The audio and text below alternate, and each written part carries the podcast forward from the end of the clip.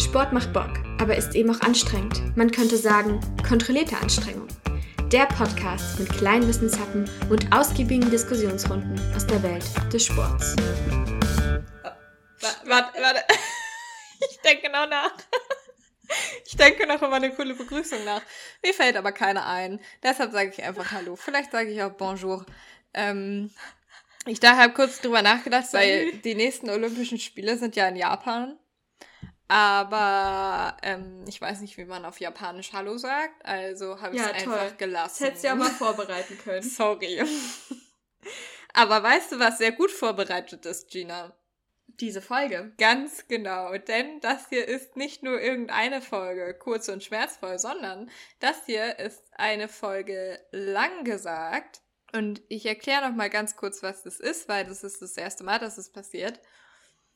Wir haben ja Medien studiert. ist ein guter Anfang, oder? Irgendwas Wir haben sogar einen. Abschluss Wir darin. haben sogar einen sogar einen Abschluss. Abschluss in Medien. Und dabei haben wir uns auch so ein bisschen, haben wir so unsere Grundfertigkeiten in äh, journalistischen Dingen äh, uns erarbeitet, Mhm. die wir jetzt ein bisschen hier umsetzen. Weil in den langgesagt Folgen nehmen wir nämlich ein Thema und äh, machen da mal einen kleinen Deep Dive, könnte man sagen. Und haben das Thema für euch ein bisschen auseinander recherchiert und werden euch das darstellen in allen möglichen Facetten, ähm, die es gibt. Deshalb wird diese Folge auch länger sein als die normalen Folgen. Wir gucken mal, wie lang sie am Ende wirklich wird. Ich kann es nicht sagen. Unser Skript ist sehr lang. So viel kann ich verraten. Also unsere Infos, die wir uns aufgeschrieben haben. Ähm, wir gucken einfach mal. Hast du noch was zu ergänzen? Ja, eigentlich sollten unsere kurz gesagt, voll, äh, unsere kurz und schmerzvoll Folgen auch kurz und schmerzvoll sein und nicht 30 Minuten. Aber jetzt sind sie Janne- lang und jetzt stellt Janne- schmerzvoll. jetzt stellt Janne jede Folge 10 Schätzfragen und seitdem sind sie nicht mehr Aber das kurz. ist doch das Spannende. Ja, schon. Die. Schätzfragen. Ja, aber dann. Aber die, weißt du, was, weißt du, was unglücklich ist? In dieser Folge kann ich keine Schätzfragen sehen, weil du siehst ja die ganzen Informationen, die wir aufgeschrieben haben. Ihr müsst euch vorstellen, normalerweise Gott hat die andere Person Dank. hat halt immer keine Ahnung von dem, was wir quasi vorbereitet haben für die Folge. Ähm, das ist diese Folge anders, weil wir das zusammen sehr groß und Mhm. umfassend vorbereitet haben. Mhm. Und ich würde sagen, wir steigen einfach mal mit dem Thema an, ein. Deutsch Ja. läuft schon nicht mehr so gut. Ähm, Es ist nämlich heute, Moment, ich gucke kurz in den Kalender. Am 21. Juli. Heute ist der 21. Juli. Es ist ein Mittwoch und übermorgen am Freitag ist der 23. Juli und da beginnen die Olympischen Spiele 2020, die um ein Jahr verschoben wurden auf 2021 in Tokio in Japan. Aber trotzdem 2020 heißen. Richtig. Mhm. so wie die Euro 2020. Mhm. Und wir haben uns heute deshalb zur Aufgabe gemacht, dieses ganze Thema Olympische Spiele mal ein bisschen tiefer zu beleuchten. Wir hatten in den, in den letzten Folgen schon einiges dazu. Gina hat ja zum Beispiel schon ein bisschen erklärt, so wie dieses ganze Grundkonzept Olympische Spiele eigentlich funktioniert und wer so dahinter steht. Ähm, ich habe euch schon die ersten neuen Sportarten vorgestellt. Aber in dieser Folge soll es ein bisschen mh, allgemeiner um das Thema Olympische, äh, um das Thema Olympische Spiele gehen. Vor allem soll es aber um eine ganz bestimmte Frage gehen, nämlich um die Frage, wie können wir eigentlich Olympische Spiele nachhaltig gestalten? Und ich kann euch verraten, es wird eine Folge mit sehr viel Kritik und Rage von mir, weshalb Gina ein bisschen dazu gezwungen ist, mir quasi positives Kontra Dagegen zu zu geben. halten. Ja. Wobei man eigentlich sagen muss, dass ich auch sehr viel über Nachhaltigkeit mich informiert habe, bereits in meinem Leben. Aber ich habe da vielleicht eher so ein, so ein Totschlagargument. Aber da kommen wir später drauf. Äh, vielleicht mal so ein bisschen über die Olympischen Spiele allgemein. Wie gesagt, ähm, könnt ihr auch in der letzten Folge nochmal nachhören, wie das genau so alles abläuft. Also Olympia ist quasi ein Phänomen, was sich in Olympiaden, also vier Jahreszeiträume einteilt. Und in diesem Zeitraum finden dann jeweils Sommerspiele und Winterspiele statt. Die Winterspiele immer zwei Jahre nach den Olympischen Spielen. Das ist, glaube ich, recht allgemein bekannt. Anschließend an Olympia gibt es dann immer die Paralympics, also Olympische Spiele für Menschen mit Behinderung am selben Austragungsort. Mit körperlicher Behinderung muss man dazu sagen. Ja, habe ich nicht gesagt? Sorry. Und es gibt noch weitere Spiele für äh, Menschen mit geistiger Behinderung, die Special Olympics. Bin ich noch nicht ganz sicher, aber werde ich vielleicht auch nochmal eine Folge drüber machen, weil ähm, ich die Konzepte gerne nochmal erläutern würde.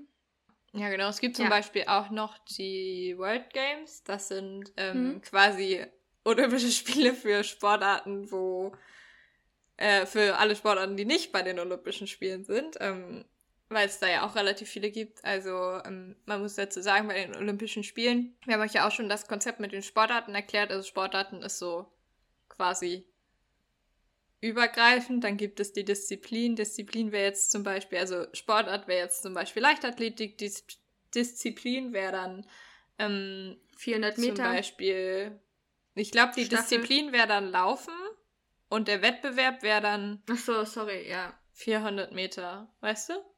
Ja. Ich glaube, dass es so ist, aber es ist halt, ja, relativ kompliziert gelöst, sagen wir so. aber es gibt ähm, insgesamt, und es macht mich sehr traurig, dass ich es jetzt nicht als Schätzfrage stellen kann an dich, Gina, aber sei es drum. Es gibt insgesamt 41 Sommersportarten und 15 Wintersportarten. Und dafür haben wir euch auch schon so ein bisschen die Kriterien aufgelistet. Also ihr wisst, dass es muss eine weite Verbreitung sein, es muss auf einer bestimmten Anzahl von Ländern ähm, diese Sportart ausgeübt werden, die Anerkennung der Anti-Doping-Maßnahmen und so weiter und so fort. Ja. Ja, aber in diesem Jahr finden, gibt es nur 33 Sportarten, die ausgeführt werden. Ja, genau. Also ich glaube, insgesamt die 41 sind vielleicht alle, die da schon waren. Ich weiß nicht, woher diese Zahl kommt. Egal, ja. never mind. genau. Auf jeden Fall so um den Dreh. Und mhm. Ich glaube, um die Kritik an den Olympischen Spielen zu verstehen, muss man ein bisschen kurz in die Geschichte abtauchen der Olympischen Spiele. Es ist nämlich eine, also in den letzten Jahren gibt es eine ganz interessante Entwicklung. Es ist nämlich lange Zeit so gewesen, dass ähm, bei den Olympischen Spielen nur Amateure und Amateur, also AmateursportlerInnen zugelassen waren und keine professionellen SportlerInnen. Ähm, wie sich das definiert, also professionelle SportlerInnen, die leben halt vom Sport. So, die verdienen da halt mit halt auch noch Geld und so und die ähm, bestreiten halt, also für die ist halt Sport der Beruf. Und AmateursportlerInnen sind quasi HobbysportlerInnen. Und ähm, lange Zeit waren eben nur äh, AmateursportlerInnen zugelassen bei den Olympischen Spielen. Was wiederum dazu geführt hat, dass die Spiele sehr, sehr unwirtschaftlich waren einerseits und es gab halt einfach ein sehr geringes Interesse am Amateursport, weil ja, keine Ahnung, sind halt so Hobbysportler. So. kann man sich irgendwie bessere Sachen angucken, kann man sich vielleicht vorstellen. Also es ist auch spannend, aber es ist halt einfach nicht das spannend, wie wenn sich die Besten, nicht so spannend, wie wenn sich die Besten der Welt da messen. Und deshalb ist es dann so gekommen, dass es für die Olympischen Spiele 1984 nur noch eine einzige Bewerbung gab, nämlich von Los Angeles. Weil diese Spiele eben für die, für die Austragungsstätte einfach krasses Verlustgeschäft waren. Und dann kam ein Spanier, nämlich Juan Antonio Samaranch, von dem ich hoffentlich den Namen richtig ausgesprochen habe. Bin mir nicht ganz sicher. 1980 ist der IOC-Präsident geworden und der hat eigentlich diesen krassen Wendepunkt eingeläutet, weil der hat diese Amateurregel abgeschafft. Ähm, das heißt, ProfisportlerInnen dürften an den Olympischen Spielen teilnehmen und vor allem hat er die Kommerzialisierung der Olympischen Spiele ermöglicht, weshalb die Olympischen Spiele 84 in LA dann das allererste Mal privatwirtschaftlich finanzierte Spiele waren. Das heißt, es gab Sponsoren aus der Wirtschaft, die das gesehen haben als Chance, um krass gute Werbung zu machen.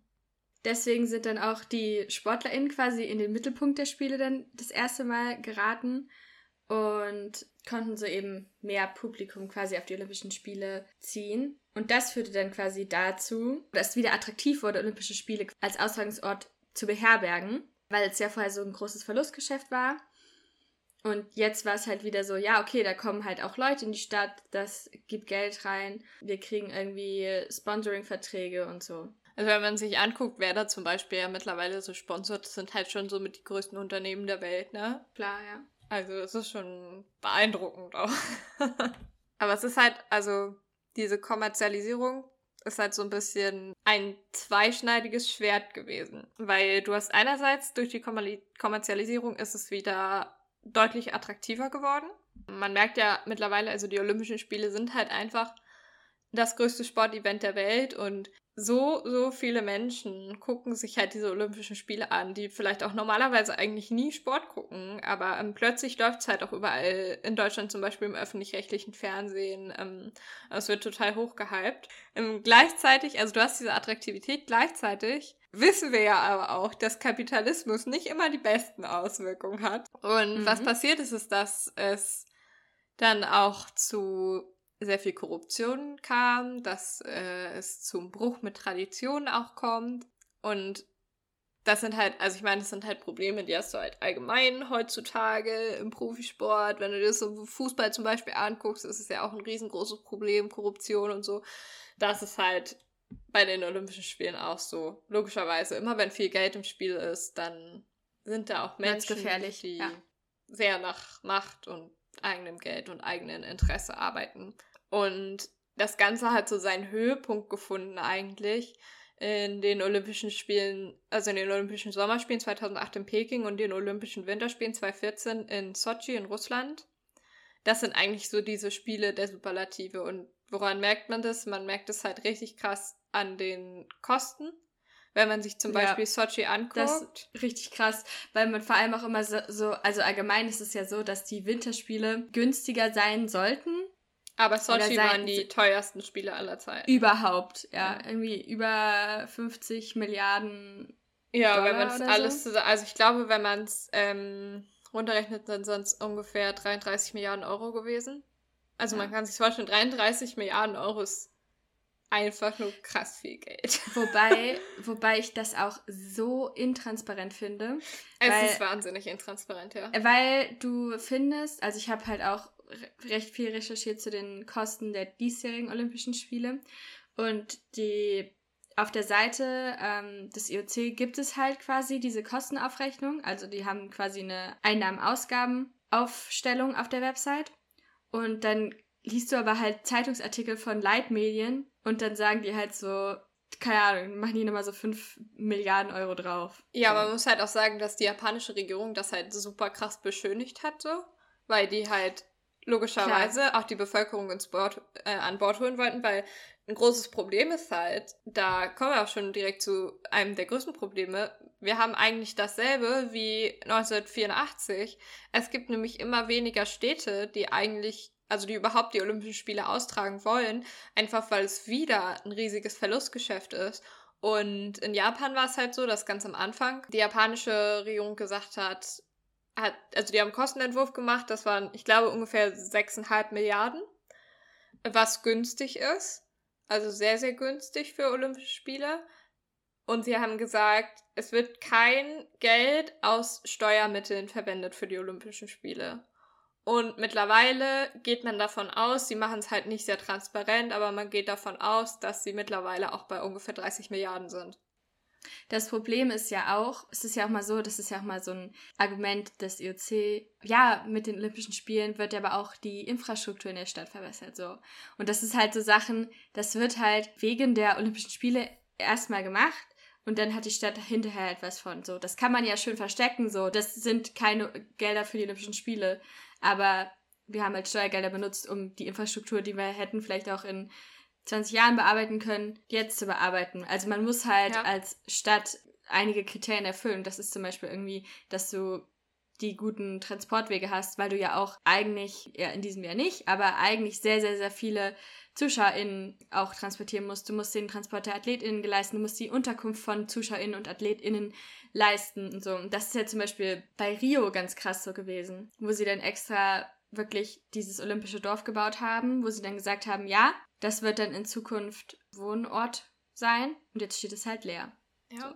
Ja, das ist schon krass. Und also was in Japan zum Beispiel auch passiert ist, ist halt, dass ähm, die japanische Regierung in ihre Einnahmenrechnung haben sie Effekte mit reingerechnet, die mit den Olympischen Spielen eigentlich überhaupt gar nichts zu tun haben, aber die halt in den kommenden Jahren so oder so gewesen wären. So zum Beispiel weitere Entwicklung von Automat Automation, also Robotik mhm. und so, ähm, dass sich das halt immer weiterentwickelt. Ähm, und das sind halt alles Effekte, ja, die gibt es, die haben aber mit den Olympischen Spielen eigentlich überhaupt nichts zu tun, aber die haben die halt einfach mit reingerechnet, sodass halt die Rechnung am Ende besser aussah. Und mittlerweile ist es halt einfach komplette Katastrophe draus geworden. und sind mit die teuersten Spiele aller Zeiten. Also neben Sochi sind es die mit die teuersten Spiele, die es jemals geben, gegeben hat. Ja, die Verschiebung hat halt auch nochmal Geld gekostet, ne? Ja, das waren auch nochmal gut zweieinhalb Milliarden, die da wahrscheinlich drauf gekommen sind, weil du halt einfach, mhm. ähm, du hattest ja, du hast ja zum Beispiel für einige von den Wohnungen und so hast du ja schon ähm, Leute, die das dann danach übernehmen wollen, die müssen jetzt, die dem musst du jetzt Entschädigung haben. zahlen ja. für ein Jahr. Ähm, und dann die Städten und so musst du länger mieten und alles. Also es ist schon, ja, die Verschiebung hat dann auch nochmal dazu beigetragen, aber wenn du dir überlegst, sind so, also die Verschiebung hat halt wahrscheinlich zweieinhalb Milliarden gekostet ungefähr. Aber die ganzen Spiele sind halt mittlerweile bei fast 30 Milliarden so. Ja, ich ähm, habe so ein Interview Deutschlandfunk gelesen äh, mit einem Professor für Betriebswirtschaft, also Michael Naren. Und der hat halt auch gesagt, dass die nur noch wegen des Sponsoring-Gelds stattfinden. Ja. Also es ist wahrscheinlich der einzige Grund, wieso die Spiele noch Weil sie sich nicht müssen. leisten können, dafür Entschädigung zu zahlen, dass sie genau, die Sponsorenverträge es, also es geht nicht. nicht. Es sind schon so viele, genau, es sind schon ja. so viele Gelder geflossen. Ja, aus Perspektive der öffentlichen Gesundheit. Eigentlich dürften die nicht stattfinden wegen Corona. Habe ich auch in letzter Folge ein bisschen drüber geredet. Und was auch, ähm, was er auch erwähnt hat, fand ich spannend, da hatte ich nicht drüber nachgedacht. Falls es eine Absage gäbe, würden die Versicherungskosten für alle Sportgroßveranstaltungen so in die Höhe schießen, dass sie, ähm, dass man die quasi nicht mehr durchführen könnte. Ja, es sind halt einfach krasse Effekte, die man dabei ja. bedenken muss. Also es ist halt nicht so einfach, so ein Großevent eben. mal eben abzusagen. Es ist halt quasi unmöglich. Also was da alles dranhängt, ist schon heftig. Und ja, wir haben jetzt schon so ein bisschen allgemeine Kritik hier angefangen. Ne? Jetzt übernimmst du mhm. eigentlich voll den kritischen Posten. Da wollte ich doch die ganze Zeit ragen. Ja. Was, ja. was, ist, was ist da passiert, Gina? Nee, also ich meine, es ist, es ist Kritik, aber für mich ist es halt so, du kannst es nicht anders machen. Ja, das stimmt. So. Es geht nicht anders. Wollen wir, wollen wir direkt mal so nochmal so ein bisschen auf dieses Nachhaltigkeitsthema eingehen direkt? Wir können ja mal erstmal erläutern, was Nachhaltigkeit ist. Ja, das, können, das mach du doch mal. Fang mal damit an. Ja, es gibt dieses Konzept von Nachhaltigkeit, wo man das in drei Ebenen einteilt. Und zwar in die soziale Schiene, in die ökonomische und die ökologische Ebene. Dieses Drei-Säulen-Modell gibt es schon relativ lange und ähm, besagt eben, dass auf der ökologischen Ebene man der Natur nicht mehr wegnehmen kann, als sie sich wieder regenerieren kann. Also man braucht nur, verbraucht nur so viele Ressourcen, wie auch wieder hergestellt werden können. Man ist CO2-neutral. Dann gibt es noch die ökonomische Säule. Und das bedeutet, dass es eine nachhaltige Wirtschaftsweise gibt. Also man wirtschaftet so, dass es auf Dauer durchgeführt werden kann und dann nicht zulasten anderer Generationen führt. Und dann eben noch die soziale Schiene, was ich recht wichtig finde, weil ich finde, das wird auf in vielen ähm, Aspekten der Nachhaltigkeit oftmals vernachlässigt. Man beachtet eben soziale Konflikte und Spannungen. Also das Stich Stichworte hier wären eben Generationengerechtigkeit, Bekämpfung der Armut, gerechte Ressourcenverteilung, also alle Menschen kriegen das Gleiche, oh, Geschlechtergerechtigkeit und Sicherung der Grundbedürfnisse für alle Personen. Und ja, also man muss ja sagen, auch wenn ich das gerne behaupten würde, das IOC ist ja nicht komplett dumm. Also das Internationale Olympische Komitee. Die haben das natürlich auch verstanden, dass es im Moment so ein bisschen nicht so gut, dass sie nicht so gut dastehen, dass sie ein bisschen, so ein bisschen ist. Problem haben, vielleicht auch mit Nachhaltigkeit. Es ist vielleicht nicht das nachhaltigste Event ist, wenn da Sportler aus der ganzen Welt äh, hinfliegen. Also ihnen ist es schon ein bisschen klar, dass das gerade nicht so gut läuft. Auch Mandy deshalb, weil sie halt einfach keine Bewerbungen mehr haben. Aber ja. gut. Aber das Problem ist halt, dass Konsum in solchen Ausmaßen nie nachhaltig sein kann. Ja, so. das also, stimmt. Also, Aber sie, sie haben es ja dann versucht. Sie haben es versucht. Womit, sie haben Janne? die Agenda 2020 gemacht. Mhm. Die heißt, glaube ich, eigentlich Agenda 20 plus 20. Egal. Sie haben sich gedacht, wir reformieren das ganze Ding jetzt hier mal. Weil irgendwas müssen wir ja machen. Und deshalb wurde 2014 die Agenda 2020 beschlossen. um die Olympischen Spiele wie damals mit dem guten Juan äh, zu reformieren. Diesmal allerdings unter dem IOC-Präsidenten Thomas Bach. Über den haben wir ja auch schon mal geredet. Und diese Agenda 2020, die heißt Agenda 20 plus 20 kreativer Name, weil es gab 40 Empfehlungen und 20 plus 20 sind 40. Okay. Mhm. Hab, habt ihr verstanden? Ja. ja. Mhm. Genau. Ähm, das sind also insgesamt 40 Empfehlungen des IOC. Ich möchte bitte auch das Wort Empfehlungen nochmal herausheben. Es ist nicht, hallo, wir machen das jetzt, sondern das ist Empfehlungen zu, was wir jetzt machen sollten. Und ich stelle euch mal so ein paar daraus vor. Zum Beispiel, also damit ihr euch das nicht alles durchlesen müsst. Ich habe mir das alles durchgelesen. War ein bisschen anstrengend, aber okay. Also Empfehlung 4 zum Beispiel ist, Nachhaltigkeit in alle Aspekte der Olympischen Spiele einbeziehen.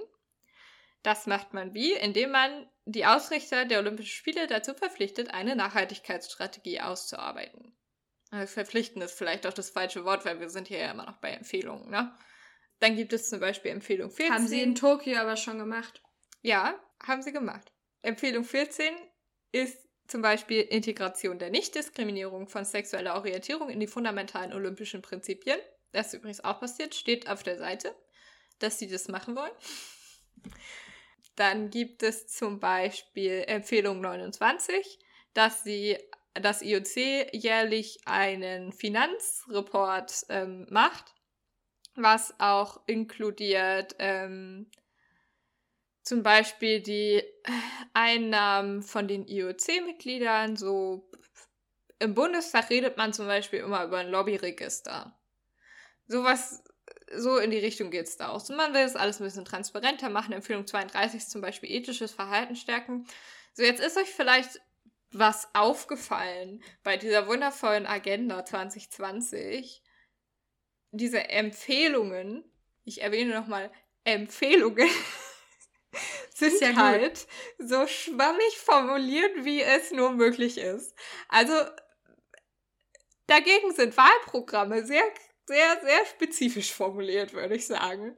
Ist schon beeindruckend, dass man in diese 40 Empfehlungen, also Empfehlung 32 ist ja ethisches Verhalten stärken. So, das ist halt aber auch das Einzige, was da drin steht. Da steht drin ethisches Verhalten stärken. Und dann hört's auf. Und dann denke ich mir so, ja, pff, denkt euch vielleicht mal irgendwie ein bisschen eine Idee aus, wie Erläutert genau die das, das mal, denn machen ja, sollen. Genau. Also ich check's nicht, die schreiben da rein halt, ja, wir wollen gern das machen und das würden wir auch gern und wir hätten auch gern das. Aber sie erklären halt in keinem Punkt, wie sie das machen möchten und wie es dazu kommen soll, dass das passiert. Wobei ich die anfänglichen Vorschläge, da hast du jetzt keinen konkreten gelernt, die fand ich recht gut. Am ähm, Anfang ähm, geht es ja zum Beispiel um Nachhaltigkeit, konkret. Nein, nein, nein, nein, nein. Es geht, ähm, also ja auch, aber es geht erstmal um dieses Bewerbungsverfahren. Ja. Ein großer Kritikpunkt ist zum Beispiel, dass es sehr, sehr teuer ist, sich erstmal überhaupt um ein, ähm, um das Olympia-Hosting zu bewerben und dass man auch, dass Bewerberstädte sich quasi verstellen oder, ne, also dass sie halt viel, zu viel Geld investieren, wie wir es ja eben schon gesagt haben, ne, zum Beispiel in Rio oder, ne. Mhm. Sag ich nochmal, ne? Ja, vielleicht. Auf jeden Fall mm, ist es so, dass sie sich vorgenommen haben quasi, dass diese Kosten gesenkt werden sollen und dass auch die Bewerbung dahingehend bewertet wird, wie innovativ eben die Sachen, die man schon hatte in der Stadt, genutzt werden sollen. Weil man da festgestellt hat, das ist halt das unnachhaltigste, in Anführungszeichen, an den Olympischen Spielen. Also es ist zum Beispiel sinnvoll, noch ein olympisches Dorf zu bauen, weil danach ist es häufig nicht mehr nutzbar. Es ist sinnvoll, ein neues Nationalstadion zu richten, wenn wir das schon haben. Das Problem ist halt, du kannst da ja reinschreiben, es passiert halt nicht. Ja, ich meine, also guck dir Rio an. In Rio, ja, aber das haben die sie ja auch sind komplett, also in Rio haben die ja vorher auch gesagt, wir machen danach das und das und das mit den Sportstätten. Die haben ja einen Plan vorgelegt, die haben ja gesagt, was sie damit machen wollen, aber es, jetzt steht es halt trotzdem alles leer. Ja, aber die haben das ja, die haben das ja entschieden, also das entscheidet man ja so viele Jahre im Voraus. Wir wissen ja, ja wo die Spiele, aber trotzdem Spiele in 2028 ja, stattfinden. Also trotzdem also haben die ja diesen Plan gemacht. In Rio gab es ja diesen Plan und der ist halt einfach Schrott gewesen, so. Du kannst es halt nicht anders sagen. Deshalb bin ich ja. so ein bisschen skeptisch, dass es in Zukunft funktionieren wird, wenn man halt sagt, äh, ja, macht uns einen Plan. Ja, du kannst dich ja nicht, also, keine Ahnung, ja. bisher waren halt die beiden Spiele scheiße. Aber, so. aber dann ist es halt auch wieder so ein Ding, so, also dann ist halt auch Olympia so ein Look at my horse Ding. So, wir wollen uns präsentieren. Man kann doch eigentlich nur solche Sachen machen, weil die andere Konsequenz für mich wäre, Olympia abzusagen. Nee, es gibt ja, also, aber da kommen wir ja später noch drüber. Es gibt ja verschiedene Konzepte, die das, ich sage mal, umgehen wollen. Hm. Ja, ich bin da sehr, also bin ich sehr skeptisch. Ähm, aber ja. Aber ja, also am Anfang muss ich auch zugeben, in dieser Agenda 2020 haben sie sich halt dann schon die eine oder andere Idee Sie. überlegt. Die, die auch ausformuliert ist. Konkreter ist. Zum Beispiel auch, ja. das IOC möchte weniger durch die Gegend reisen. Ja. Und äh, Dinge digital machen und nicht auf Papier ausdrucken. Was halt auch. Ja, es ist halt so. Pff, ja, weiß ich nicht. Also ich fand's. Es Inno macht schon Sinn. Ist es, es ist halt nicht innovativ, ne? Ja, genau. Es ist so. Ah, ah macht ihr noch nicht eigentlich? Das war halt generell ein Problem. Einfach, dass die so Dinge als Dinge als Reformen verkaufen, wo ich mir denke, so jedes Unternehmen, bei dem es richtig schlecht läuft, selbst da gehört es zum Standard so. Mhm. Also gut, wir reden hier über 2014, ne? aber trotzdem zum Beispiel, dass sie 2014 auf die Idee gekommen sind, dass die Nichtdiskriminierung von sexueller Orientierung eine wichtige Sache sein könnte, mm, finde ich ein bisschen schwierig. Oder auch zum Beispiel die Sache mit diesem Finanzreport und die Offenlegung der Finanzen. Das sind ja, man muss sich mal überlegen, das IOC ist am Ende was, also was da für Menschen drin sitzen und so und was, was die für eine Macht haben eigentlich, dass da die Finanzen bis dahin nicht offengelegt waren, dass die keinen Finanzreport machen mussten, jedes Jahr, was jedes fucking Unternehmen dieser Welt machen muss. Ja. Da, also das ist doch krank. das ist so Schwachsinn. Also, und dann verkaufen die halt das als die großen Reformen. Weiß ich nicht. Sehe ich jetzt irgendwie nicht so. Ja. Da kommt, da kommt so langsam Rage in mir hervor. Und dann okay. sind wir halt wieder bei diesem Problem, was ich gerade auch schon hatte, aber was, was ja bei anderen Sachen noch viel mehr so ist und man, das, man sieht es ja, du hast gesagt so, okay, bei den Sportstätten in Rio, ja, die haben das ja erst zwei Jahre vorher entschieden und ja, okay, vielleicht hatten die das da dann noch nicht so auf der Agenda. Nee, nee, ich meine, sie haben, sie haben die das Hosting haben sie so weit im ja, Voraus ja. entschieden. Ja, genau. Ja. Genau, also das stand ja alles viel früher fest, als diese super duper ja. Reformagenda dann kam. Aber wenn man sich jetzt die Olympischen Spiele anguckt, die so in den nächsten Jahren anstehen, dann zweifle ich doch ein bisschen, dass das irgendwelche Auswirkungen hat, weil es ist einfach so, also wenn ich mir das angucke, was sie sich da festgelegt haben und was, worum es da tatsächlich geht und es ist ja nicht nur, es ist ja nicht nur diese Reformagenda. Es sind ja auch diese olympischen Standards, die Charta der Olympischen Spiele, was weiß ich, generell. Das ist einfach so ultra geheuchelt. Also sorry, aber das IOC sagt, ey, wir wollen Nachhaltigkeit machen. Wir finden Diskriminierung scheiße und Menschenrechte finden wir total super, wollen wir total achten. Und dann vergeben die die Olympischen Winterspiele 2022 nach China. Sorry, aber das ist halt einfach die größte Heuchelei, die wir, also die es gibt so. Was ist denn das? Ja, aber wie viele Länder gibt es denn, die wirklich alles richtig machen und sollte man die dann gar nicht vergeben? Also sollte man die nur an, an Länder vergeben, die sowas richtig machen? Weiß ich nicht. Also ich, mir fallen auf jeden Fall auf Anhieb sehr viel mehr Länder ein, die ja, äh, Menschenrechte mir achten. auch. Aber ja, klar. Ich bin halt einfach der Meinung, du solltest die nicht in Länder vergeben, die das schlechteste Beispiel sind, was du dir aussuchen kannst. Okay. Ja, das vielleicht schon, aber ja, ich, ja, ja, ja. Also es gibt sehr, sehr, sehr, sehr, sehr viele Länder, die besseres Beispiel klar. wären und das die alle Sachen davon besser erfüllen würden als China. China ist halt schon so Unterste Liga, das, ja.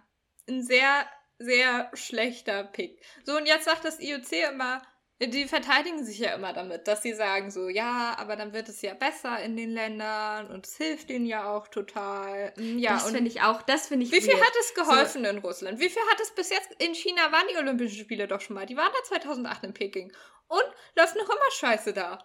Also äh, sorry, aber das nee. Ich finde auch finde auch wild so, dass habe ich ja auch letzte Folge gesagt, dass sie einfach gesagt haben, oder dass es Teil des Konzepts ist, der, der Spiele in, in äh, Tokio jetzt, ja, der positive, der positive Spirit oder so, der jetzt sich in den Olympischen Spielen da entwickelt, der wird mit raus in die ganze Welt getragen, so. Ja, also die ganze, die ganze Spiele sind jetzt irgendwie nur, also, ne, so ist es ja nicht. Ja, und es ist halt dann so, ja, es ist halt zwei Wochen lang so, ne? Also es ist halt in der Zeit so, in der die Olympischen Spiele da sind. Aber ganz ehrlich, guck dir Rio an zum Beispiel. In Rio ist es danach noch viel schlimmer geworden. Rio hm. ist, also Brasilien ist gerade am Abgrund. Dieses Land ist am Abgrund. Da hat die Olympischen Spiele haben Scheißdreck da geholfen. Was, die grade, was da gerade passiert, ist, dass die Sportstätten alle unbenutzt sind, dass die riesige Kosten verursachen, dass da draus Ruinen werden und dass dieses ganze Land irgendwie gerade den Bach runtergeht. Wortspiel, den Bach runtergeht, wegen Thomas Bach. Verstehst du? Egal. Nevermind. Aber in China ist es nicht besser, oder? Guck dir Russland an. Haben sich die Menschenrechte in Russland irgendwie verändert seitdem? Hm, Nö. I doubt it. So, Pressefreiheit in China kannst vergessen. Es, in, in der Rangliste der Pressefreiheit ist es, glaube ich, irgendwie auf dem drittletzten Platz oder so. Naja, gut, auf dem viertletzten Platz. Weil dahinter kommt noch Nordkorea so. Dann guck dir die Arbeitsrechte an. Bei den ganzen Sachen, die da neu gebaut werden. So, alle heulen immer rum über Katar und die FIFA-WM. Die FIFA-Fußball-WM in Katar, dass es da den Arbeitern so schlecht geht. Ja, das ist richtig scheiße und in China sieht es halt genauso aus, ne? Es ist halt einfach die größte Heuchelei zu sagen, wir haben diese ganzen tollen Werte, wir schreiben uns das alles auf die Fahne, wir wollen das alles erreichen und dann vergeben wir die Olympischen Spiele nach China. Macht für mich keinen Sinn. War, ich, ich muss mich ganz kurz beruhigen. Erzähl mal irgendwas. Ja, ich, also ich würde eigentlich jetzt gerne, ich würde, ich möchte eigentlich gar nicht mehr irgendwas kritisieren. Doch, ich möchte schon noch was kritisieren.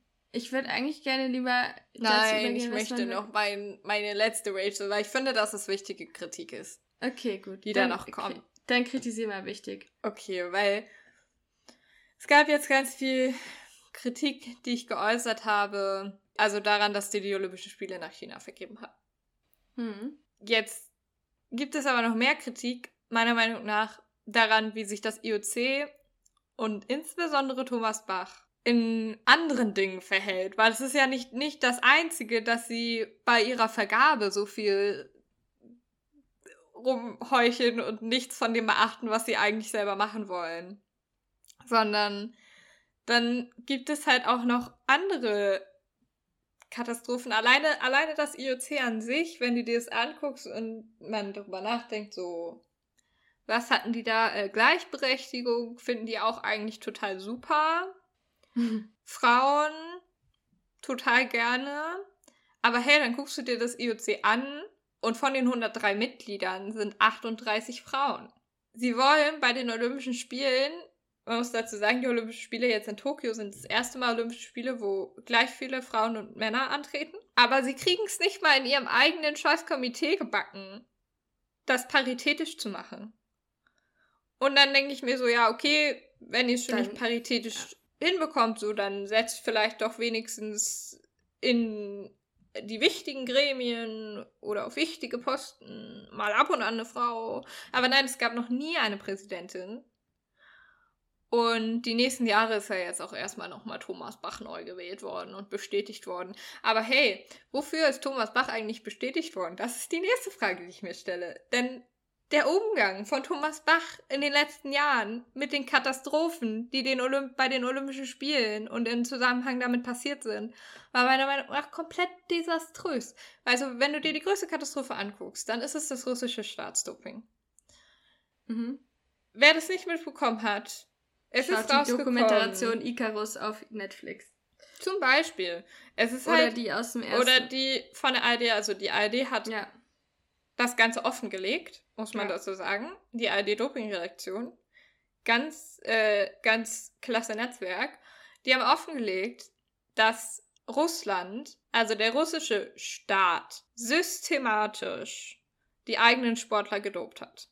Und das vertuscht hat. Die eigenen SportlerInnen, sorry. Und das vertuscht hat. Und das insbesondere übrigens bei den Olympischen Spielen in Sochi, wer hätte das gedacht? In Russland. Wie hätte man darauf nur kommen können? Jetzt aber nicht so, dass das INC das offengelegt hätte oder so. Nein. Wie wir es gerade schon erklärt haben, das war halt die ARD, die das offengelegt hat. Richtig. Das heißt, mit sehr, sehr viel Verspätung kam das raus. Und dann hat das IOC original nichts gemacht erstmal. Also mhm. wirklich mhm. nichts. Dann hat es nochmal sehr, sehr lange gedauert. Sehr lange. Bis da überhaupt Maßnahmen kamen. So, und die Maßnahmen, die könnt ihr.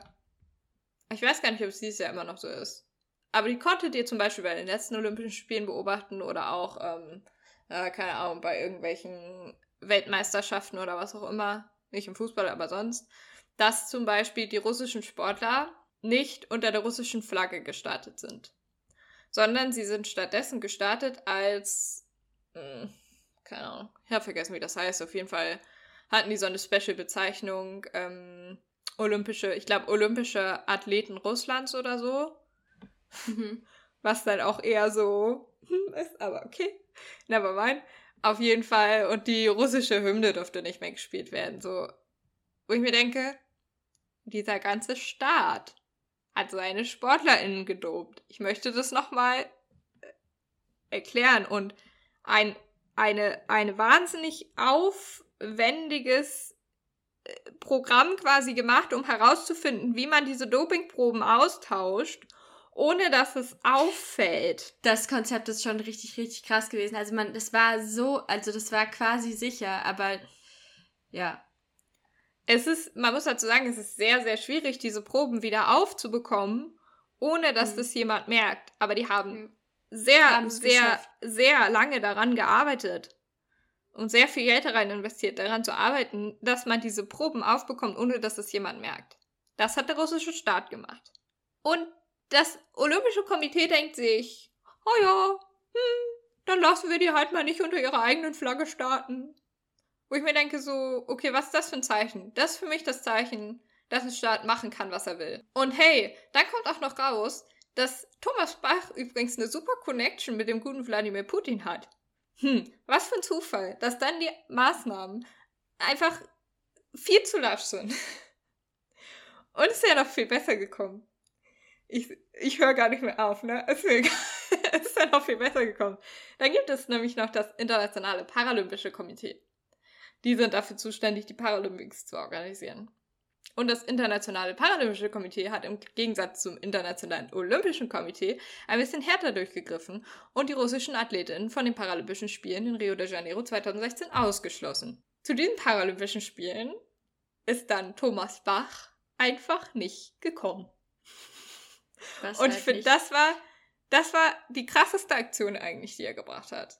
Also, er ist halt einfach nicht aufgetaucht so. Jeder IOC-Präsident vorher, also es ist eigentlich, es ist gang und gäbe, dass du als IOC-Präsident dich bei den Paralympischen Spielen blicken lässt, weil das ist halt einfach ein wichtiger Teil von Inklusion und diese beiden Sachen hängen zusammen. Es sind beides olympische Spiele am Ende des das Tages. Das ist halt dein Beruf als ja. Ja, es ist halt dein fucking Job. Und dann taucht er da nicht auf. Nach dieser ganzen Sache. Vielleicht könnt ihr jetzt im Ansatz nachvollziehen, warum du den nicht magst. Ich den nicht mag, warum ich das IOC für schwierig halte und für sehr kritisch halte. Weil ich finde, wie die sich verhalten haben in den letzten Jahren, ist im nettesten Ausdruck sehr schwierig. Ganz ehrlich, jedes Unternehmen, wenn sich das so verhalten hätte, hätte, wäre damit auf die Schnauze geflogen. Ja, okay, ich bin fertig. Sollen wir über was Schönes sprechen? Ja, bitte. über die Nachhaltigkeit von Olympischen Spielen, wie sie aussehen könnten. Ja, ich möchte. Ich auch. Dann gehen wir doch am besten erstmal auf die ökologische Ebene ein. Und ja. du hast da eine Sache aufgeschrieben, die ich wirklich am aller, allerwichtigsten finde. Und zwar ist das die CO2-Kompensationspflicht. Und Und das finde ich wirklich das einzige, die einzige Maßnahme, die wirklich ausdrucksstark ist, weil man quasi damit, also die CO2-Kompensation ist ja auch immer nur so ein, nur so quasi, man erkauft sich die Einsparung von CO2. Aber, Möchtest du das ganz kurz erklären, was es genau ist? Also man kann ja CO2 zum Beispiel kompensieren, so als Einzelperson schon, ne? Also wenn man zum Beispiel irgendwie. Ähm, ihr seht das bestimmt, wenn ihr mal fliegt, ja. Genau, wenn man irgendwo hinfliegt, dann kann man zum Beispiel sagen, ich fliege da und dahin, der, der Flug dauert so und so lang und dann rechnet er dir aus, du verbrauchst dabei so und so viel CO2 und dann spendest du Geld an ein Projekt, beziehungsweise zahlst Geld für ein Projekt, was die Ressourcen wiederherstellen soll, in Anführungszeichen. So, aber es Also da ja werden so zum Beispiel Bäume aufgeforstet oder sowas. Genau. Ist ganz gut, aber wäre am besten, wenn quasi die Emissionen erst gar nicht entstanden wären im ersten Schritt. Ja. So, und dann ist es ja jetzt so für, für Unternehmen, dass du quasi, ähm, weiß nicht, würde das dann so gemacht werden, dass man das mit so Zertifikaten macht?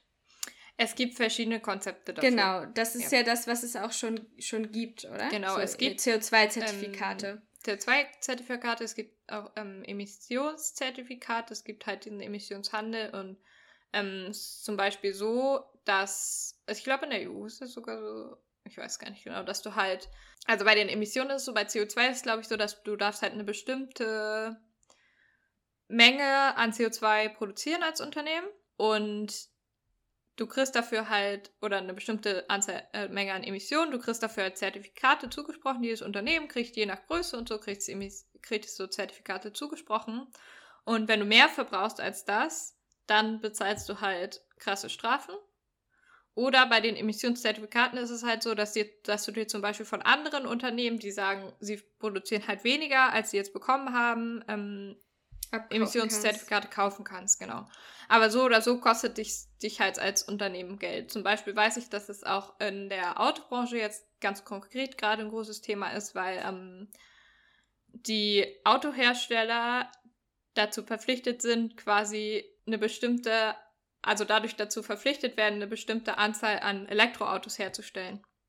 Ähm, mhm. Und deshalb ist es zum Beispiel bei VW so gekommen, dass die den ID sehr, sehr schnell auf den Markt geworfen haben, obwohl er eigentlich in vielen Punkten noch nicht so ganz fertig war. Aber sie mussten einfach die Elektroautos verkaufen, weil sie sonst ihre Ziele, also weil sie sonst die vorgegebenen Ziele nicht geschafft hätten. Und so könnte man das halt bei den Olympischen Spielen theoretisch auch organisieren. Du kannst halt sagen, okay, du als IOC machst du das halt, dass du sagst, okay, du verpflichtest quasi den Gastgeber dazu, alles, was an CO2 ausgestoßen wird, zu kompensieren. Und das führt halt am Ende, geht es natürlich auch darum, das zu kompensieren, aber es führt halt am Ende vor allem dazu, dass die Gastgeberstädte den Druck haben, sich Ideen zu überlegen, wie sie CO2 einsparen können, weil das halt dann am Ende natürlich günstiger Teuer ist, wird, als das ja, zu kompensieren so, ja, genau. Genau. Und das ist halt dieser Mechanismus dahinter, dass du halt dadurch dazu gezwungen bist, mehr CO2 einzusparen. Und dass theoretisch diese ökologische Nachhaltigkeit eben vermutlich relativ deutlich verbessern würde, ja. Ja, was sind denn das für, für Konzepte, die man dann vor Ort machen könnte? Ja, du hast es ja, glaube ich, in der letzten Folge auch schon so ein bisschen erzählt über ähm, Tokio, hm, wie mhm, die das genau. machen. Ja, die haben ein Sustainability-Konzept tatsächlich. Also das heißt Be Better Together for the Planet and the People. Und dabei gibt es vollständig recycelte Medaillen und Podien und auch ähm, die Kleidung und die Fackeln sind recycelt. Also Kleidung nicht von den AthletInnen, sondern von denen, die äh, bei den Zeremonien dabei sind. Das ist halt Teil des Konzepts quasi. Und sonst gibt es halt so, ja, gibt es halt ähm, sowieso ja die, Vor die Vorschrift, dass alles in einem recht engen Raum quasi passieren muss, dass man quasi nicht so viel traveln muss zwischen den Wettkampfstätten. Mm, in Tokio ist es so, dass alles innerhalb von einem 8-Kilometer-Radius passiert. Ja, so sollte das sein in Tokio. So ja, ist, ist es übrigens nicht mehr. Ist es nicht mehr? Nee. Das ist ja okay. komplett über Japan verteilt. Alleine auch schon dadurch, dass sie halt einen Marathon und so ja verlegt haben nach Sapporo. Ja, das, aber das ist ja was an. Ähm, also das ist ja, die aber bleiben ja auch da. Ich habe auch gelesen, dass es, also ursprünglich sollte es halt die Spiele mit den kürzesten Wegen zwischen den Sportstätten sein. Aber mittlerweile ist es halt super weit verteilt über Japan. hinweg. Aber was denn noch außer den, außer den Marathon? Mm, Also Okay. einige Sachen finden ja zum Beispiel auch in Fukushima statt. Okay, wusste ich nicht. Mm. Und dann haben die einige Sachen, was hatten die dann, irgendwas hatten die nach Hokkaido noch verlegt. Also die haben halt auch dadurch, dass sie dann halt nicht mehr neu bauen, also dass sie ja einige Sachen dann nicht mehr neu bauen konnten oder durften, um Kosten einzusparen, haben sie es halt noch, es ist halt dann doch jetzt relativ weitläufig geworden im Vergleich zu dem, wie sie es eigentlich damals geplant haben. Aber ja, also Mhm. theoretisch macht es halt Sinn, eben diese kurzen Wege zu haben zwischen den Sportstätten. Auch einfach für die ZuschauerInnen und so, dass die halt dazwischen das entweder zu Fuß machen können oder mit dem Fahrrad oder halt mit dem ÖPNV dazwischen fahren können. Was ich auch noch, hast du ja noch aufgeschrieben, ne, dass das umweltfreundlich sein muss, ist es klar. Ähm, das ist aber ja sowieso ein Konzept, was auch irgendwie für die Städte, finde ich, irgendwie sein sollte. Ja, genau. Ja, Recycling ist auch klar von, von Abfällen. Ich meine, wenn so viele Menschen aufeinander Ja. treffen, fällt viel Müll an. Ja. Sport ist, ist halt auch irgendwie was, wo viel Müll anfällt. Und dann was, was ich finde, sowohl ökologische als auch ökonomische, die ökonomische Säule betrifft von Nachhaltigkeit, ist ähm, der Bau der Wettkampfstätten. Also, dass es quasi eigentlich nur das genutzt werden sollte, was schon da ist. Ja. Und was sie sich ja eigentlich auch auf die Kappe geschrieben haben. Also wir nehmen nur die Konzepte, wo es irgendwie Leute gibt, die das schon, die das schon haben. Es hat ähm, in einem Interview mit der CNBC hat Christophe Duby, das ist der Geschäftsführer des EOC, dass sie wirklich, also dass sie sich vorgenommen haben, quasi, dass sie jetzt immer mit denen besprechen wollen, was für In- Investitionen wichtig sind. Er hat aber dann halt auch sowas Ja, was gesagt, übrigens- so, ja, okay, aber wenn die in das U-Bahn-Netz äh, investieren wollen, dann ist es ja langfristig und dann können wir das rechtfertigen. Hm, es übrigens auch lustig ist in dem Zusammenhang, ähm, die Olympischen Winterspiele finden ja, wie, ich, wie ihr vielleicht mittlerweile mitbekommen habt, in Peking statt, in China, äh, 2022, also nächstes Jahr. Wenn ihr euch ein bisschen zurückerinnert, 2008 fanden in Peking die Olympischen Sommerspiele statt. Das liegt daran, dass es in Peking eigentlich gar kein Wintersportgebiet gab. Dieses Wintersportgebiet wurde jetzt neu geschaffen für die Olympischen Winterspiele. Also da hast du schon wieder dieses Nutzung vorhandener Wettkampfstätten eher nicht. Also ist wirklich eins der größten Probleme, glaube ich auch, dass halt das nicht passiert bislang. Ich weiß tatsächlich nicht, wie es in, ähm, Paris 2024 geplant ist. Beziehungsweise dann 2028 sind sie ja in, sind die Sommerspiele in LA. LA. hm. Genau, und bei den Winterspielen sind sie ja 2026 in Italien. Hm. Ähm, ich weiß nicht, wie es da geplant ist. Ich hoffe und ich kann mir gut vorstellen, dass es da so ist, dass weniger neu, also weniger Wettkampfstätten neu gebaut werden.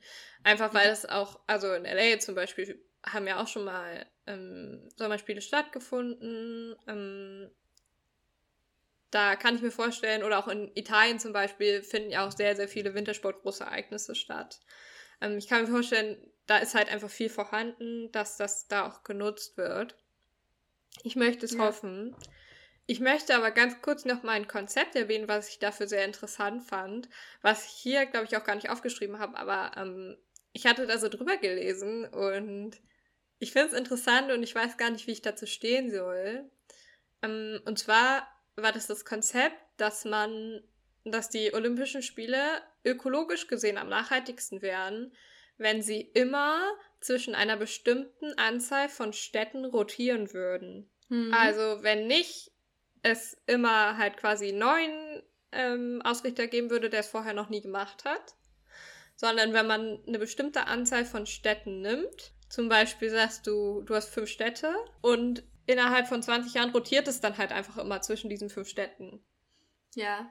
Weil logischerweise musst du dann halt viel Weniger weniger, neu bauen. Genau, du hast die ganzen ähm, Wege zum Beispiel zwischen den Sportstätten schon. Also du hast halt langfristig einfach einen viel, viel geringeren Eingriff zum Beispiel in, in die Natur unter anderem und in die Städte, baulich gesehen vor allem, wenn du einfach dieselben Städte immer nimmst. Und ja, das sind dann ja auch so Konzepte. Ich meine, du hast ja, du musst ja so viele tausend, ta wahrscheinlich Millionen Menschen durch die Stadt schleusen. Ja.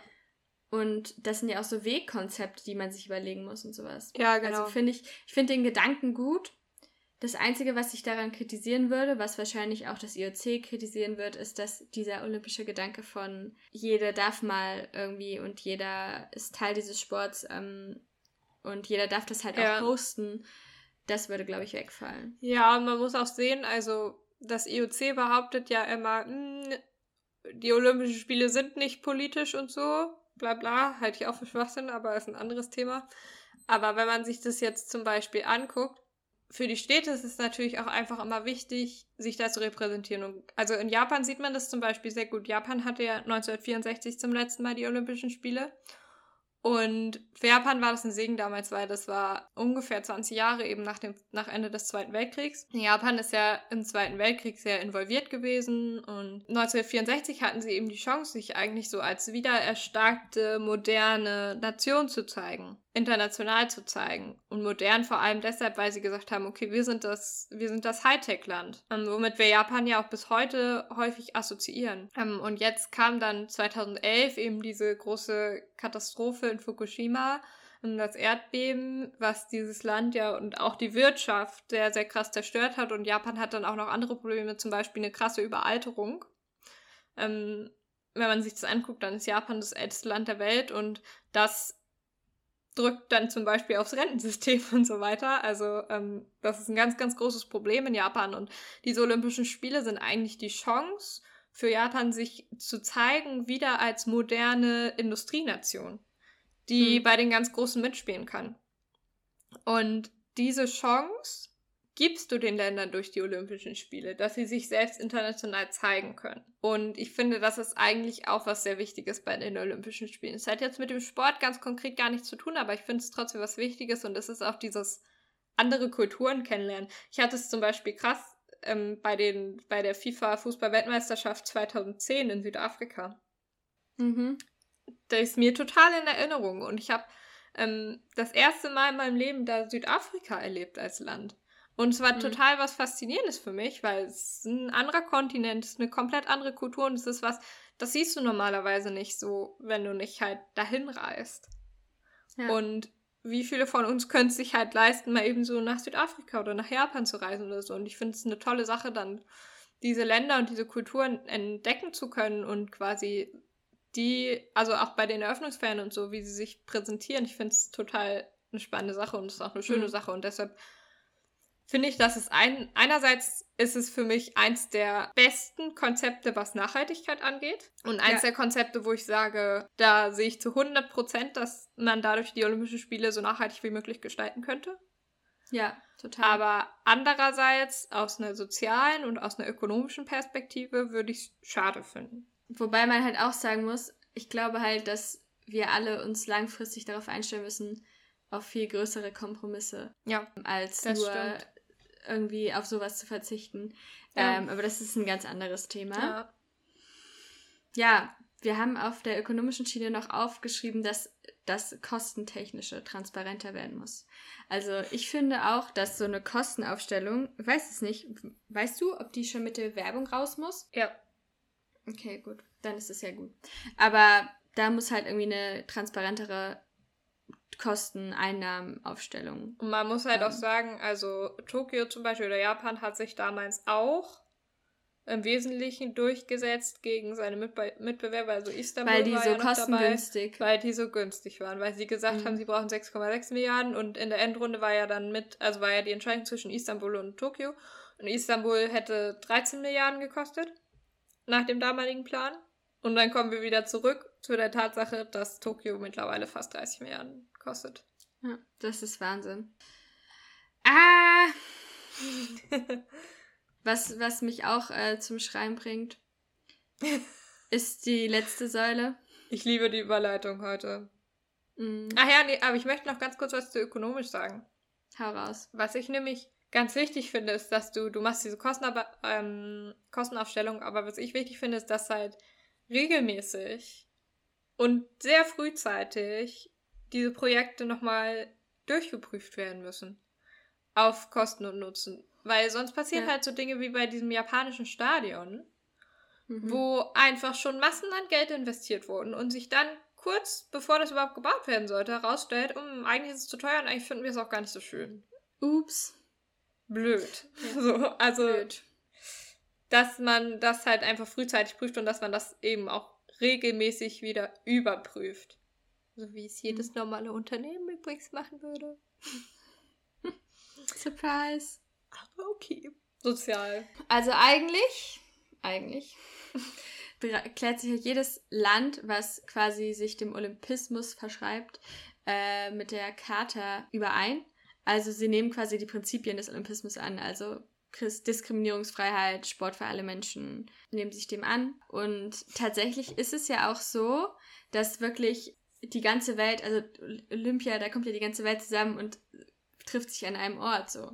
Und in der Antike, in, der, in den Olympischen Spielen der Antike war währenddessen Olympia war äh, eine Waffenruhe. Also die haben einfach nicht gekämpft in der Zeit. Und irgendwie ist es ja auch so das, wofür Olympia steht. Also so, ne, wir, wir vertragen uns alle, we, we, are, we are one, so. George Orwell Und, hat mal gesagt, Sports is war without shooting. Ja, genau, das ist doch dein Lieblingszitat, ne? Ja, finde ich ein sehr schönes Zitat. Finde ich auch er sehr gesagt, schön. Weil, und ich glaube, es ist tatsächlich auch ein wesentlicher Punkt an den Olympischen Spielen und auch an Sport generell, dass es die Möglichkeit bietet für Länder, sich ähm, kompetitiv zu miteinander zu messen, ohne sich dabei umzubringen. Ja. Um das jetzt sehr plakativ zu sagen. Das Ding ist ja auch, dass es ja dann meistens, oder was, also es wird ja dann da auch eingehalten, aber wie du halt sagst, ne, man kann halt nicht kontrollieren, man könnte halt vorher kontrollieren, wie Menschenrechte in dem Land gehandhabt werden, aber ja, aber ich möchte ganz kurz, kannst du das einmal bitte dieses Zitat vorlesen, was du da aufgeschrieben hast? Okay. Bitte das ist aus vor. der Olympischen Charta, ich glaube, das habe ich letzte Folge auch schon zitiert. Jede Form von Diskriminierung eines Landes oder einer Person aufgrund von Rasse, Religion, Politik, Geschlecht oder aus sonstigen Gründen ist mit der Zugehörigkeit zur olympischen Bewegung unvereinbar. Ich möchte ganz kurz erwähnen, dass äh, zum Beispiel Nordkorea bei den Olympischen Spielen dabei ist. Und da starten Nein, die haben abgesagt. Die haben abgesagt, aber theoretisch die wären dabei, wären sie dabei. Und 2018 in Südkorea waren sie zum Beispiel dabei. Oder eben auch China, wo das ausgetragen wird. Oder auch Russland. Oder auch der Iran zum Beispiel ist dabei. Da sind sehr viele Länder dabei, wo das im Allgemeinen nicht gemacht wird. Eindeutig nicht der Fall ist. Und dann kommt wieder das IOC und sagt sein Argument, ja, hm, aber wir machen das doch so viel besser damit und äh, wir sorgen doch für so viel Besserung damit und bla bla bla bla bla. Ja, nee, sehe ich nicht. Also ich finde, wenn da nordkoreanische Sportler sind und SportlerInnen sind, dann vertreten die da ihr Land. Also Nordkorea. Also ein Land, was Menschenrechte, wo Menschenrechte einfach nicht existieren. Das geht nicht so ganz in meinem Kopf rein, muss ich sagen. Wenn die dann eine Medaille gewinnen, dann repräsentieren die ihr Land. Und dann machen die quasi Werbung für ihr Land. Ein Land, wo Menschenrechte nicht existieren. Ja, ich verstehe das Argument. Das ist doch. Also, nee. ich kann das nicht verstehen. Ja, aber dann wäre. Dann müsstest du halt voll viele Länder ausschließen, ja. Es ist. Ja, da musst du halt einfach mal konsequent sein. Aber dann gibst du halt, also ich glaube aber schon, dass es dann zumindest so ein bisschen Chance auf Besserung gibt. Ich weiß es nicht. Es ist schwierig. Also ich verstehe dein Argument, aber ich glaube auch nicht, dass man so viele ausschließen sollte, könnte, wollte. Es ist halt die Frage, wen du da, also es gibt halt einfach sehr viele Länder, in der Menschen, also ich, ich sag mal anders. In Deutschland gibt es auch Diskriminierung. Das ist so. Es werden in Deutschland Menschen mit einem Migrationshintergrund häufig diskriminiert. Es werden in Deutschland Menschen mit einer anderen Religion diskriminiert. Es wird, oder was, also mit, einer anderen, mit unterschiedlichen Religionen diskriminiert. Es werden Menschen diskriminiert aufgrund einer Hautfarbe, aufgrund des Geschlechts, aufgrund der sexuellen Orientierung. Das ist so. Ja, es ist halt auch institutionell verankert. Ja, das Problem ist aber, also das Problem, was ich mit anderen Staaten sehe, das, also es passiert in Deutschland, aber das steht nicht in den staatlichen Gesetzen, äh, wir diskriminieren jetzt Personen, sondern in den Grundrechten steht, niemand darf diskriminiert werden. Ja. Das ist in anderen Ländern aber anders. Und das ist das, was ich schwierig finde. Also, wenn der Staat Diskriminierung vorgibt, dann ist es für mich ein Problem. Und am Ende des Tages kannst du sagen, ja, dann sind es halt viele Länder. Ja, aber wenn man konsequent ist, dann ist es halt einfach mal so. Gut, dann trägt man halt die Olympischen Spiele mal ein Jahr oder trägt die mal aus ohne die ganzen Länder, die da Millionen und Milliarden von Menschen diskriminieren. Ja, dann setzt er halt einfach mal ein Zeichen. Aber nee, stattdessen vergeben wir die Olympischen Spiele nach China oder nach Russland. Oder nach Brasilien, wo es ehrlicherweise auch nicht besser ist. Ich habe ich hab ja dann nochmal so in unser Doc geschrieben. Es ist halt, wenn man alten weißen Männern halt die Macht darüber gibt, was soll ja. dabei rumkommen? Ja. Entschuldigung, halt es ist jetzt so. wieder ein bisschen halt böse, so. aber. Ja, aber wer steht denn an der Spitze des IOC? Ist richtig ein alter weißer Mann. Ja. I'm sorry. Darf ich dir heute eigentlich noch eine Challenge geben? Weil ab sofort ändern wir ja irgendwie immer. Ähm, wir können jetzt nochmal kurz sagen, dass wir unseren Rhythmus ändern. Ja, genau, wir ändern nämlich unseren Rhythmus. Eigentlich möchte Ab ich, sofort. Okay, hm? Moment. Bevor wir das machen, eigentlich möchte ich nochmal ein, kurzes Fazit so machen. Oder ein kurzes ja. so. Ja. Also, weil das, wir enden jetzt so negativ und das gefällt mir eigentlich nicht. Weil ich muss dazu auch sagen, dass für mich die Olympischen Spiele was, was ganz, ganz Tolles sind eigentlich. Ja, sehr. Und ich auch in diesem Jahr wieder begeistert die Olympischen Spiele gucken werde, obwohl ich auch sehr viel Kritik daran übe. Aber am Ende ist es halt, geht es halt dabei auch um den Sport und es geht um die Völkerverständigung und so weiter und so fort. Und ich finde es was wunderschönes, dass man so vielen Sportarten, die sonst nie über die Aufmerksamkeit ihrer eigenen kleinen Bubble hinausgehen, eine so enorm große Bühne bietet. Und ich rede dabei nicht nur über die Olympischen Spiele, sondern vor allem und auch über die Paralympischen Spiele.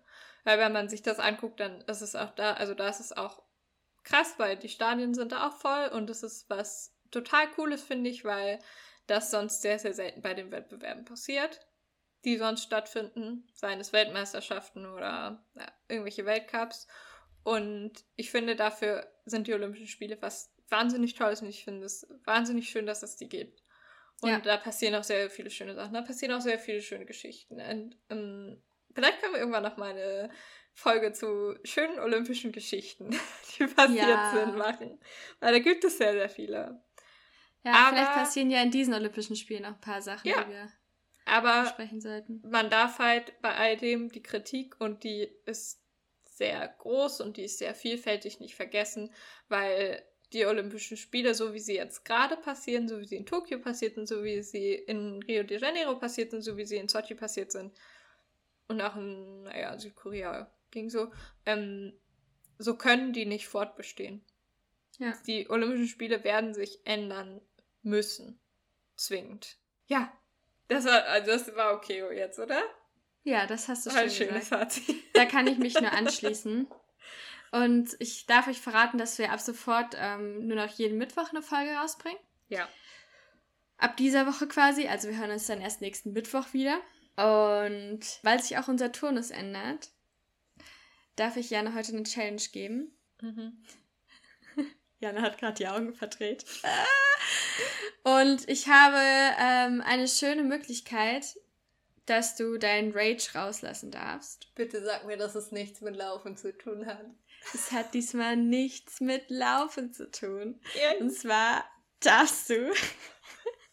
Wenn du schon so lachst, ne? Ich habe schon richtig Angst. Auf. Du darfst, du darfst jetzt deine äh, lang ersehnte Burpee Challenge machen. Oh nein. Das muss ich leider rausschneiden. nicht weinen, Janne, nicht weinen. Ich hab dich lieb. Ja, auf jeden Fall, ähm, ja, du musst die nicht eine Woche machen. Mach mal fünf Tage. Wie viele muss ich machen? Hast du schon mal Burpee gemacht? Mm, ja, aber nicht den mit hinlegen, sondern nur den mit. doch, doch, doch. Den mit hinlegen machen wir schon. Okay. Dann, dann mach mal fünf Tage 50 Burpees. 50? Aber nicht am Stück, oder? Ja, nicht ganz am Stück. Also, also mit Pause kannst du ruhig machen. Oh mein Gott. Fünf Tage lang. Schaffst du. ich werde einfach sterben. Die ersten drei Tage ist scheiße. Ich, ich spreche aus Erfahrung. Ich habe das mal 31 Tage lang gemacht. Na, dann habe ich ja nur noch zwei Tage übrig. Ich mache ja. das dann immer, während ich Olympische Spiele gucke. Korrekt. Sehr gut. So machen wir das. Also, wenn ihr sehen wollt, wie ich Was sterbe, Gina als nächste Woche für eine böse Challenge kriegt. auch das. Aber wenn ihr sehen wollt, wie ich sterbe bei dieser Challenge, folgt uns auf Instagram, kontrollierte Anstrengung. Und, Und auf auf TikTok. TikTok. Ebenfalls kontrollierte Anstrengung. Wenn ihr hören wollt, was Gina dafür nächste Woche für eine Challenge bekommt Folgt uns auf Apple Podcasts und Spotify. und Spotify, dann werdet ihr mal als erstes über die neuen Folgen informiert. In diesem Sinne hören wir uns nächste Woche wieder. Macht es gut. Goodbye. Ciao.